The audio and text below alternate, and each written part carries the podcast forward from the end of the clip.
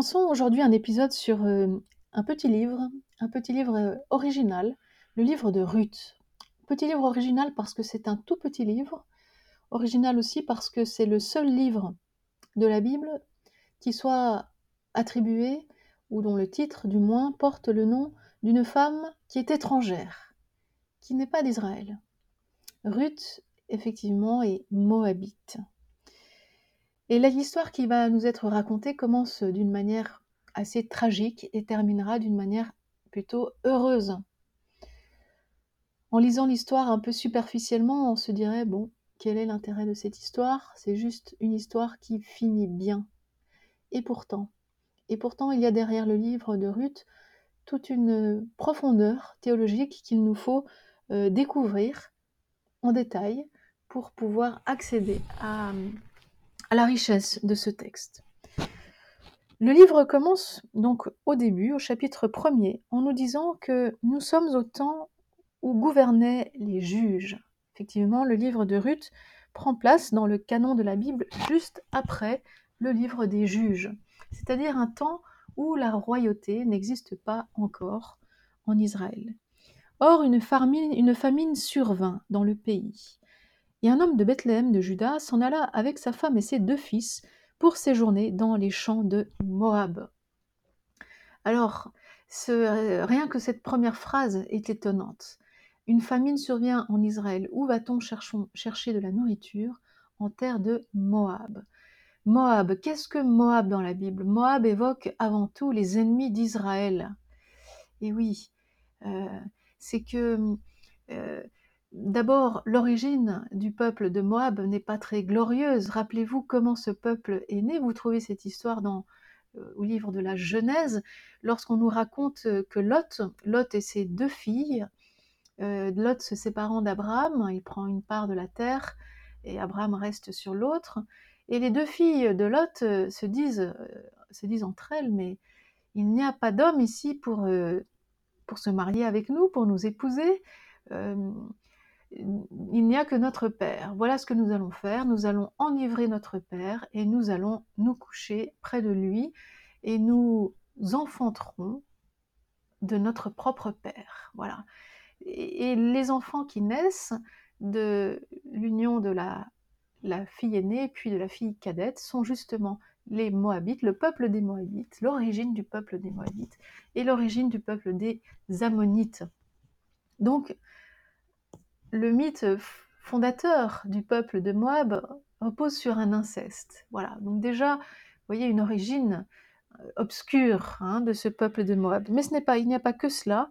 Moab est aussi euh, un peuple qui avait refusé à Moïse et au peuple le passage par ses terres lorsque Moïse et le peuple remontaient d'Égypte pour euh, s'installer en terre promise. Eh bien, Moab leur avait refusé le passage. Euh, un autre moment, on nous dit même que les fils d'Israël, euh, les fils d'Israël s'étaient unis aux filles de Moab et étaient tombés dans l'idolâtrie, s'étaient mis à adorer les dieux de Moab. Voilà le suprême péché. Vous voyez, derrière Moab, il y a tout cet arrière-fond euh, très négatif, finalement un arrière-fond de malédiction. Donc paradoxalement, c'est là que Elimelech et sa famille partent pour chercher de la nourriture. Cet homme s'appelait Elimelech et sa femme Noémie et ses deux fils Malon et Kilion. Ils étaient Éphratéens de Bethléem de Juda. Arrivés dans les champs de Moab, ils s'y établirent. Elimelech, le mari de Noémie, mourut. Elle lui survécut avec ses deux fils.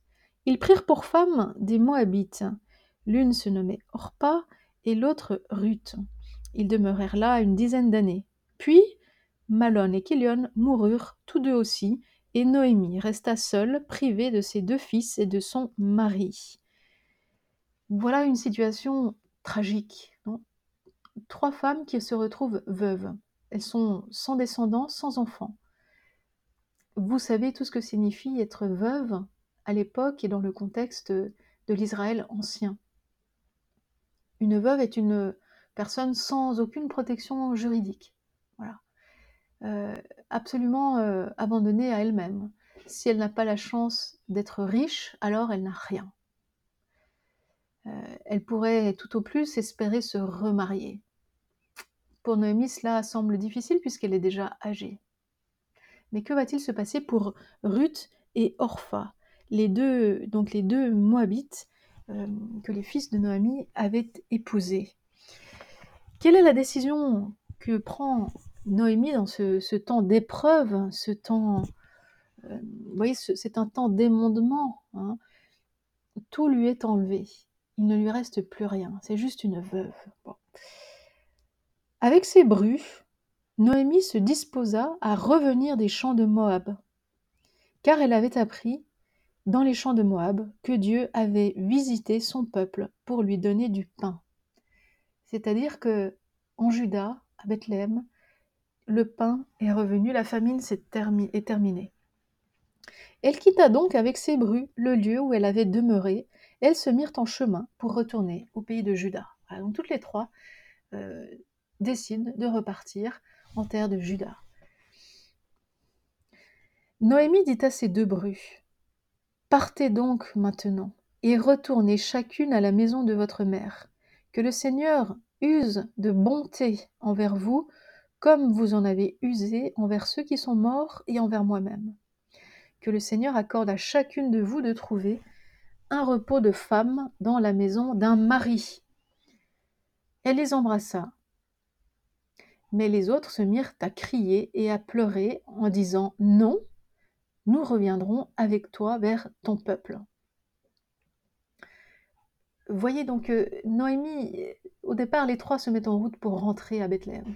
Mais en route, Noémie se dit non, euh, je ne peux pas infliger à mes deux, mes deux le même sort qu'à moi-même. Elles sont jeunes, elles ont la possibilité de se remarier. Il faut qu'elles repartent chez elles. Elles sont moabites, eh bien qu'elles repartent chez elles, à la maison de leur mère, et, et qu'elles se remarient, qu'elles refassent leur vie là, et qu'elles ne viennent pas avec moi en terre étrangère. Vous voyez, pour deux moabites, partir s'installer euh, à Bethléem euh, de Juda, mais c'est c'est se condamner à vivre comme une étrangère, comme une mal vue, comme une maudite euh, le restant de sa vie. Donc Noémie ne souhaite pas cela pour ses deux belles filles. Donc elle les embrasse euh, en leur disant de partir. Et elles se mettent à crier et à pleurer. C'est vraiment une histoire, l'histoire est triste. Hein. Euh, non, nous reviendrons avec toi vers ton peuple, disent-elles toutes les deux, Orpa et Ruth. Et Noémie qui insiste, retournez mes filles, pourquoi viendriez-vous avec moi? Ai-je encore dans mon sein des fils qui puissent devenir vos maris? Retournez donc, mes filles, allez-vous-en, car je suis bien trop vieille pour me marier, et quand bien même je dirais il y a encore pour moi de l'espoir, cette nuit même je vais appartenir à mon mari et j'aurai des fils, mais attendriez-vous qu'ils soient devenus grands pour les marier? Renonceriez-vous à vous marier? Non, mes filles, je suis pleine d'amertume à votre sujet, car la main du Seigneur s'est levée contre moi. Noémie a conscience du malheur dans lequel elle est plongée. Elle a l'impression que c'est la main du Seigneur qui s'est élevée contre elle. Le malheur l'accable. Et elle ne veut pas ce même malheur pour ses deux belles filles. Quelle noblesse de Noémie. Quelle noblesse. Non, mes filles. Voilà, je suis pleine d'amertume à votre sujet. Une manière de dire ne me faites pas souffrir plus. Voilà. Euh, rentrez chez vous refaites votre vie. Et alors elles recommencèrent à crier et à pleurer. On voit bien le combat intérieur qui habite ces deux femmes, ces deux jeunes femmes. Puis Orpa embrassa sa belle-mère, Noémie, et retourna vers son peuple. Mais Ruth lui resta attachée. Orpa, c'est très intéressant parce que son nom, du moins la racine de son nom, en hébreu signifie la nuque. En fait, Orpa, c'est celle qui est repartie, c'est celle qui a tourné le dos, qui a, montré sa nuque à sa belle-mère. Elle, est, repartie chez elle. Aucun reproche ne peut être fait à Orpa. Sa belle-mère l'a supplié de partir. Et Orpa, finalement, dans le fond, dans le fond, prend la décision la plus sage, euh, celle de, en repartant chez elle, en repartant dans son clan, elle a des chances d'être reçue et de, recommencer une vie. Voilà, c'est une décision qui est sage. Mais Ruth, euh, Ruth, non, Ruth euh, reste attachée à sa belle-mère. Le verbe par lequel on nous dit que Ruth reste attachée à sa belle-mère est lui aussi plein de sens. Il renvoie en fait à la Genèse au chapitre 2, lorsqu'on nous dit que l'homme euh, s'attachera à sa femme, il quittera son père et sa mère pour s'attacher à sa femme. Eh bien, l'attachement de Ruth à Noémie, sa belle-mère, est du même ordre. C'est-à-dire qu'on est renvoyé, si vous voulez, un peu aux origines. Adam, Adam, le premier homme, Ève, la première femme, un attachement, un couple primordial, si vous voulez, euh, à l'origine de tout. Voilà. Eh bien ici, il est question donc d'une origine. Quelle est cette origine? Noémie, c'est la femme plus âgée. Et cela n'est pas étonnant, c'est la juive. C'est la fille d'Israël. Ruth, c'est la jeune femme. C'est l'étrangère. Noémie représente Israël. Ruth représente les nations, c'est-à-dire tout ce qui n'est pas Israël, ni non-juif. Il y a un attachement original, originaire, des origines, des commencements entre Israël et les nations. Quelque chose, vous voyez, c'est quelque chose de très théologique et de très profond. Il y a l'élection d'Israël, et à travers l'élection d'Israël, il est permis aux non-juifs d'entrer dans les mêmes bénédictions qu'Israël. Il est permis aux non-juifs d'adhérer au même Dieu que le Dieu d'Israël. C'est à travers Israël que nous, non-juifs, atteignons, accédons à la connaissance du Dieu d'Israël. on peut dire quelque chose comme ça, de l'union de ces deux femmes. Ces deux femmes sont une grande métaphore. Une métaphore donc d'un attachement, des commencements, voulu depuis toujours dans le dessein divin, depuis le commencement, entre Israël et les nations, par, par l'intermédiaire, par le biais, par, par l'image, la métaphore de ces deux femmes. Voilà. Donc Ruth lui resta attachée. Et Noémie, qui essaye encore de la convaincre, Vois, ta belle-sœur s'en est retournée vers son peuple et vers son Dieu. Retourne, toi aussi, et suis-la. Ruth répondit Ne me presse pas de t'abandonner et de m'éloigner de toi, car où tu iras, j'irai. Où tu demeureras, je demeurerai. Ton peuple sera mon peuple et ton Dieu sera mon Dieu. Là où tu mourras, je mourrai, là et là je serai enseveli. Que le Seigneur me fasse ce mal, qu'il y ajoute encore cet autre, si ce n'est pas la mort, qui nous sépare. Voyez un peu la qualité de l'engagement. Euh, c'est vraiment un,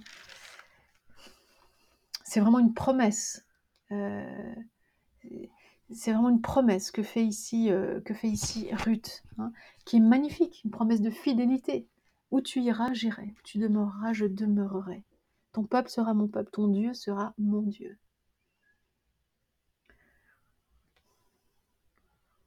Que le Seigneur euh, me fasse ce mal et qu'il y ajoute encore cet autre, c'est vraiment une formule, euh, une formule d'engagement. Voyez, euh, une manière de dire si je ne tiens pas mon serment, eh bien que tel mal me soit fait. Voilà.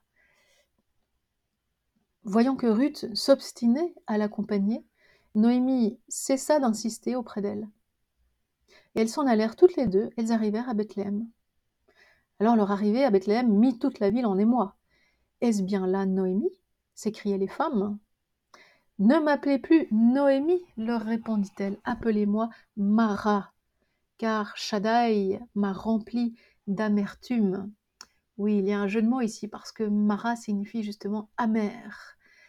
Euh, Noémie est désormais veut qu'on l'appelle Mara, c'est-à-dire celle qui est amère. Et oui, car elle est pleine d'amertume. Elle a tout perdu. Elle a tout perdu, mais et là avec elle sa belle-fille Ruth. Hmm. Comblée, j'étais partie, dit-elle, bien sûr avec ses deux fils. Vide, le Seigneur me ramène, vide. Elle est sans fils, elle est sans descendance. C'est toute l'histoire de Ruth. C'est une histoire qui va se jouer entre la mort, la famine initiale et la vie. Et la généalogie par laquelle va se terminer le livre de Ruth, la naissance par laquelle va se terminer le livre de Ruth. Bon. Pourquoi m'appelleriez-vous encore Noémie? Noémie qui signifie en hébreu ma gracieuse, ma gracieuse, pleine de grâce. Pourquoi m'appelleriez-vous encore pleine de grâce? Ah, Je suis vide, hein, je suis je suis amère, Mara. Le Seigneur a témoigné contre moi, le Shaddai m'a rendue malheureuse, dit-elle. On voit tout le désespoir de cette femme, le désespoir que traversent tant d'hommes et de femmes, le désespoir que nous pouvons peut-être nous-mêmes connaître dans notre propre vie, voilà, avec l'impression que c'est la main du Seigneur qui s'est levée contre nous. Voilà toute la souffrance de Noémie, tout l'abandon dans lequel Noémie se trouve enfermée. C'est ainsi que Noémie revint, ayant avec elle sa belle-fille Ruth, la Moabite, celle qui était revenue des champs de Moab. Ils arrivèrent à Bethléem au début de la moisson des orges. Voilà, et c'est sur cette note, cette indication temporelle de la moisson des orges que nous allons nous arrêter pour poursuivre l'histoire de Ruth dans le prochain épisode.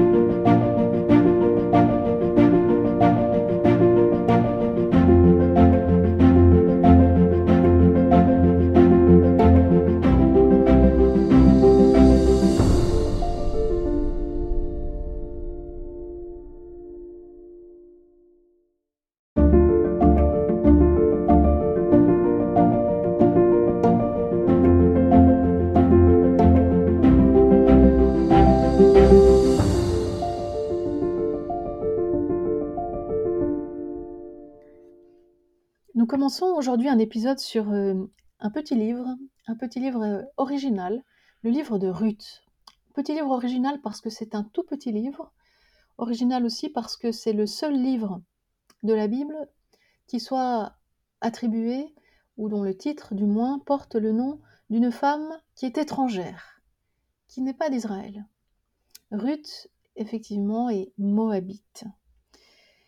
Et l'histoire qui va nous être racontée commence d'une manière assez tragique et terminera d'une manière plutôt heureuse. En lisant l'histoire un peu superficiellement, on se dirait, bon, quel est l'intérêt de cette histoire? C'est juste une histoire qui finit bien.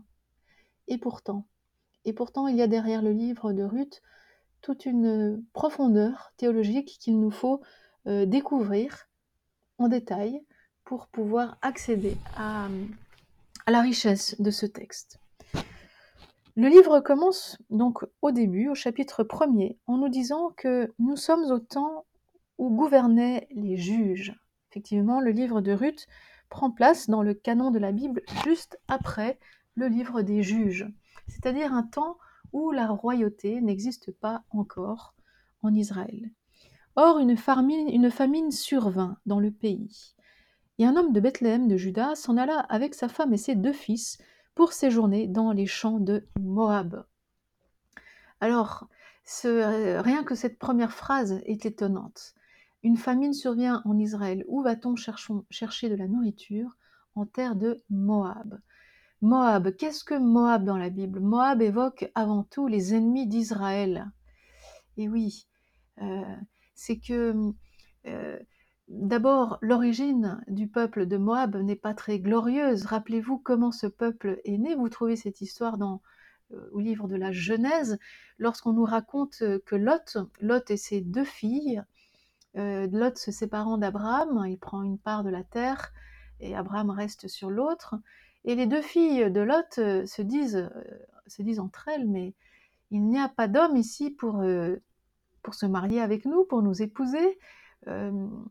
Il n'y a que notre Père. Voilà ce que nous allons faire. Nous allons enivrer notre Père et nous allons nous coucher près de lui et nous enfanterons de notre propre Père. Voilà.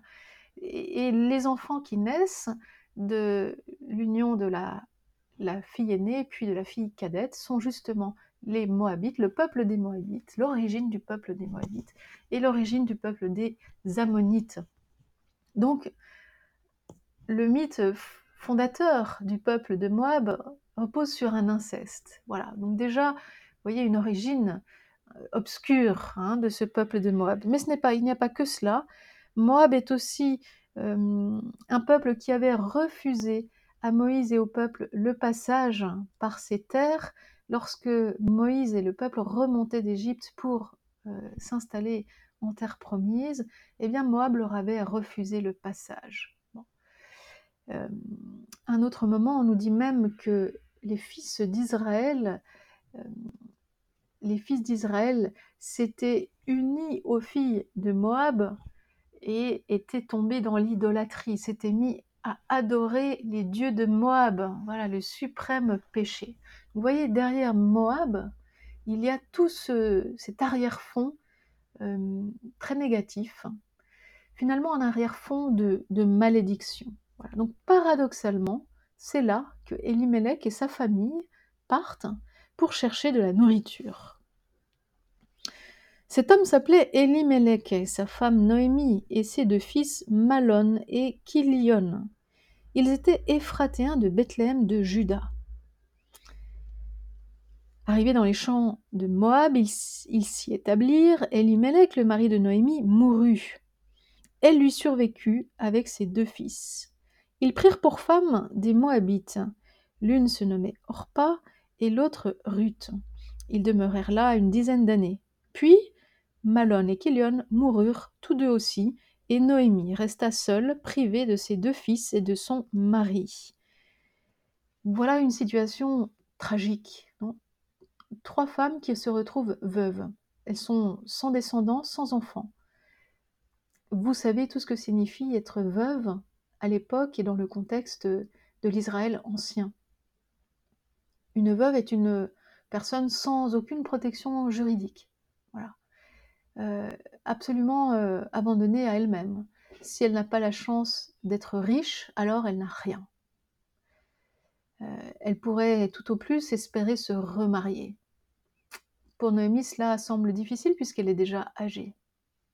Mais que va-t-il se passer pour Ruth et Orpha? Les deux, donc les deux Moabites euh, que les fils de Noémie avaient épousés.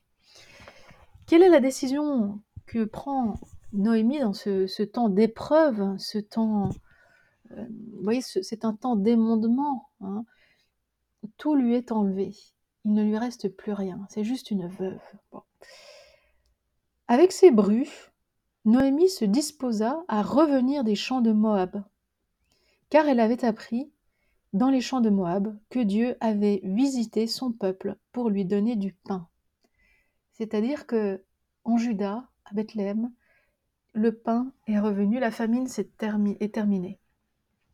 Elle quitta donc avec ses brus le lieu où elle avait demeuré. Elles se mirent en chemin pour retourner au pays de Juda.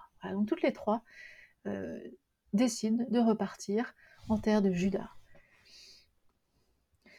Noémie dit à ses deux brus Partez donc maintenant, et retournez chacune à la maison de votre mère. Que le Seigneur use de bonté envers vous, comme vous en avez usé envers ceux qui sont morts et envers moi-même. Que le Seigneur accorde à chacune de vous de trouver un repos de femme dans la maison d'un mari. Elle les embrassa. Mais les autres se mirent à crier et à pleurer en disant Non, nous reviendrons avec toi vers ton peuple. Voyez donc Noémie, au départ, les trois se mettent en route pour rentrer à Bethléem.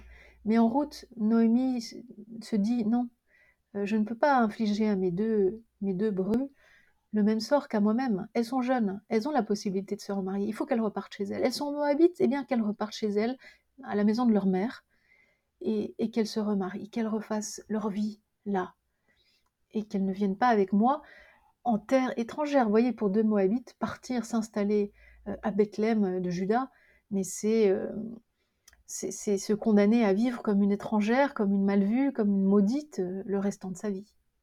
Donc Noémie ne souhaite pas cela pour ses deux belles filles. Donc elle les embrasse en leur disant de partir. Et elles se mettent à crier et à pleurer. C'est vraiment une histoire, l'histoire est triste. Hein.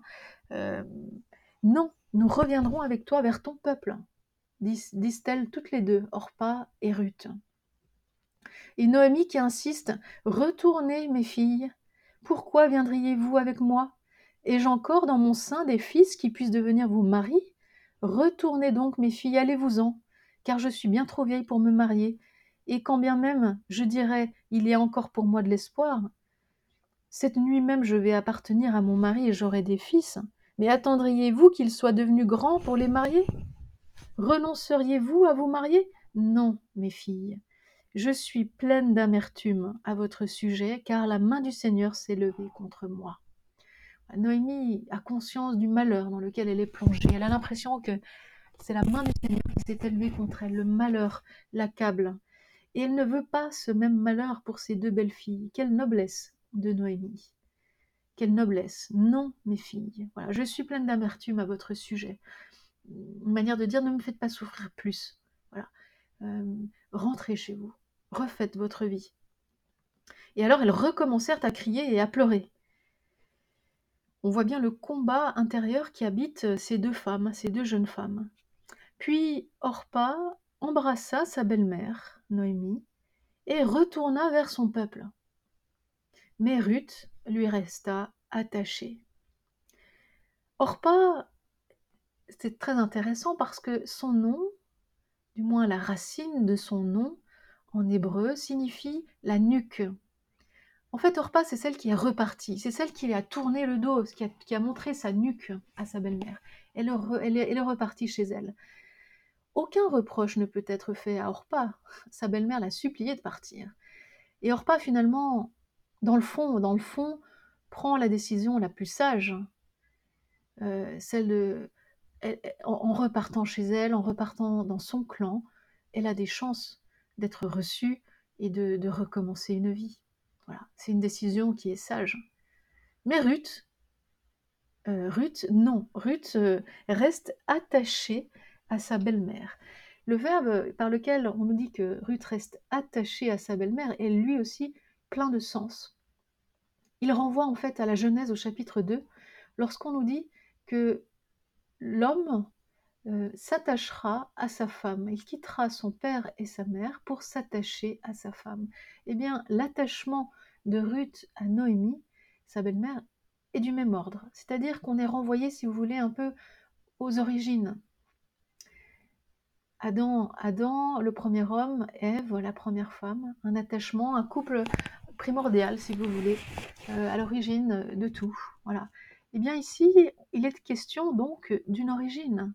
Quelle est cette origine? Noémie, c'est la femme plus âgée. Et cela n'est pas étonnant, c'est la juive. C'est la fille d'Israël. Ruth, c'est la jeune femme. C'est l'étrangère. Noémie représente Israël. Ruth représente les nations, c'est-à-dire tout ce qui n'est pas Israël, ni non-juif. Il y a un attachement original originaire, des origines, des commencements entre Israël et les nations. Quelque chose, vous voyez, c'est quelque chose de très théologique et de très profond.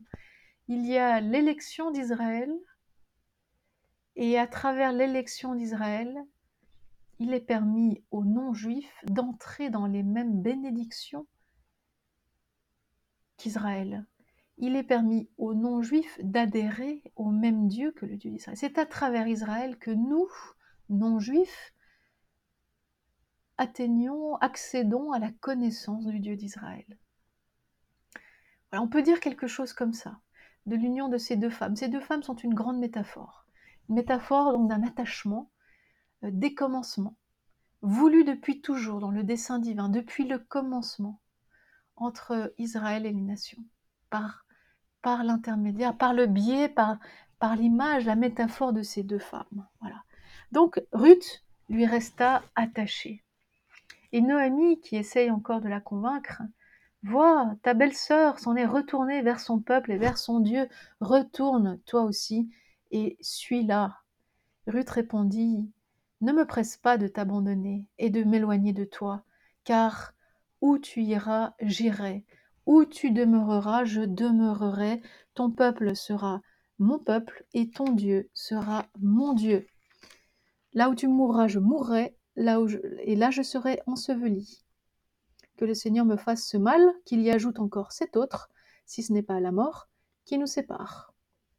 Voyez un peu la qualité de l'engagement. Euh, c'est vraiment un, c'est vraiment une promesse. Euh, c'est vraiment une promesse que fait ici, euh, que fait ici Ruth, hein, qui est magnifique, une promesse de fidélité. Où tu iras, j'irai. Tu demeureras, je demeurerai. Ton peuple sera mon peuple, ton Dieu sera mon Dieu.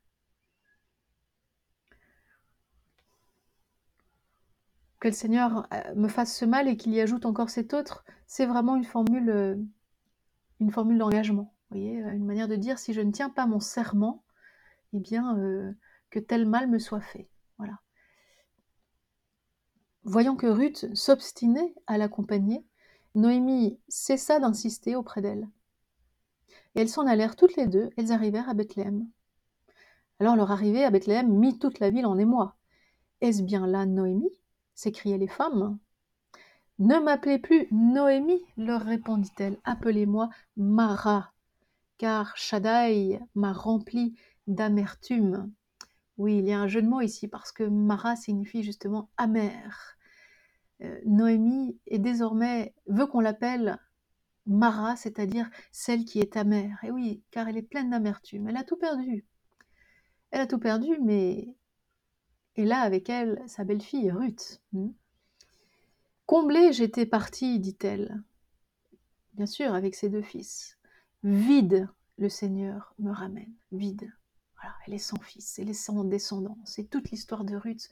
C'est une histoire qui va se jouer entre la mort, la famine initiale, et la vie et la généalogie par laquelle va se terminer le livre de Ruth, la naissance par laquelle va se terminer le livre de Ruth. Bon. Pourquoi m'appelleriez-vous encore Noémie? Noémie qui signifie en hébreu ma gracieuse, ma gracieuse, pleine de grâce. Pourquoi m'appelleriez-vous encore pleine de grâce? Ah, Je suis vide, hein, je suis je suis amère, Mara.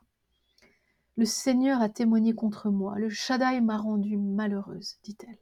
On voit tout le désespoir de cette femme, le désespoir que traversent tant d'hommes et de femmes, le désespoir que nous pouvons peut-être nous-mêmes connaître dans notre propre vie, voilà, avec l'impression que c'est la main du Seigneur qui s'est levée contre nous.